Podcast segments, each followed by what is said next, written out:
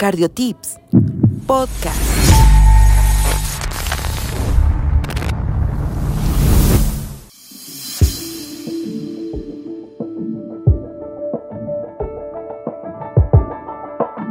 Hola amigos, estamos aquí presentando nuestro primer capítulo de los podcasts. Decidimos con nuestro equipo de trabajo aclarar o exponer mucho mejor y de una forma más puntual ¿Qué es la cardiología? Muchas veces para los pacientes o incluso para algunos profesionales en formación no tenemos clara nuestra especialidad.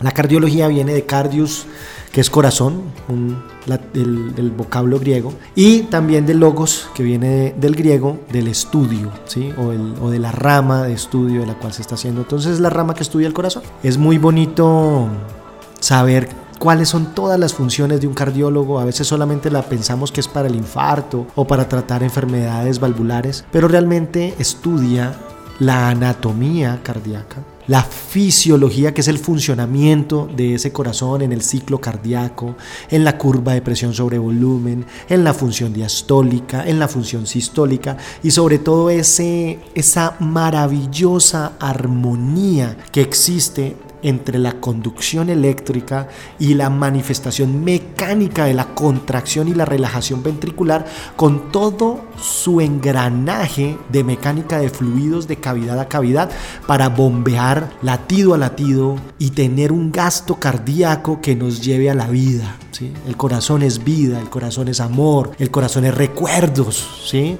La palabra recordar significa eso. Qué bonito pensar que una de las palabras más maravillosas que engranan a nuestro corazón es el recuerdo. Y recuerdo es redevolver y recuerdo viene de cordis, que también viene del corazón. Es volver a pasar por el corazón. Cuando recordamos es algo bonito. Entonces volvemos a pasar por nuestro corazón aquellas emociones que hemos vivido. Por eso también es muy importante ese ámbito filosófico y ese ámbito emocional que siempre ha contribuido al corazón y al amor. También tenemos que ver todas las patologías cardíacas.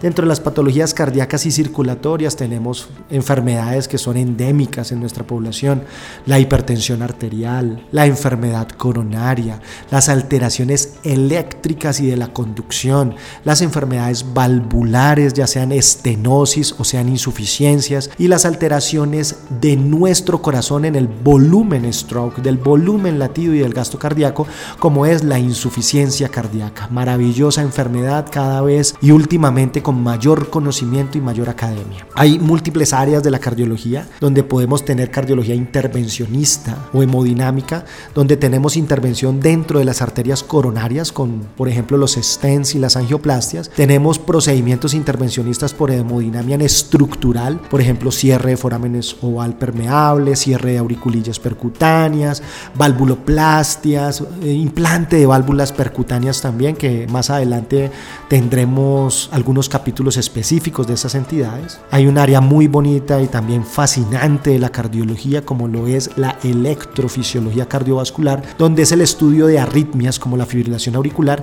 y el manejo intervencionista de las bradiarritmias, por ejemplo, con implante de marcapasos, o de las taquiarritmias como aislamientos de vías accesorias o modulación de los sustratos arrítmicos ventriculares. Implantes en falla cardíaca avanzada como los cardiodesfibriladores o la terapia de resincronización cardíaca o la estimulación cardíaca por medio de la estimulación cardíaca gisiana o de rama que también está impactando mucho en desenlaces en insuficiencia cardíaca y también áreas como la cirugía cardiovascular, donde los procedimientos quirúrgicos cardiovasculares van de la mano de un muy buen cardiólogo para poder llevar al éxito de nuestros pacientes. En resumen, tenemos enfermedades endocárdicas, enfermedades miocárdicas, enfermedades pericárdicas y el amplio conocimiento de cada una de ellas nos dará el éxito con nuestro paciente y sobre todo el impacto en la calidad de vida, en, en, ese desenlace de nuestro paciente y de ese ser humano